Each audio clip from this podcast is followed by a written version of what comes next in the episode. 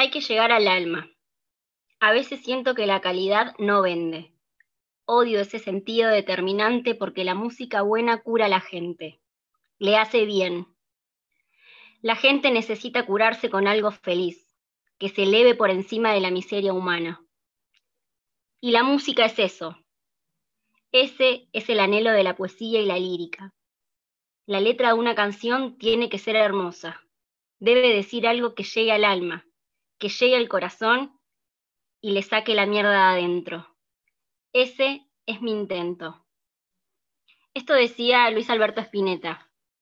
Elegimos este texto para dar inicio hoy, miércoles 16 de diciembre, al último programa de la segunda temporada de Viento a Favor 2020.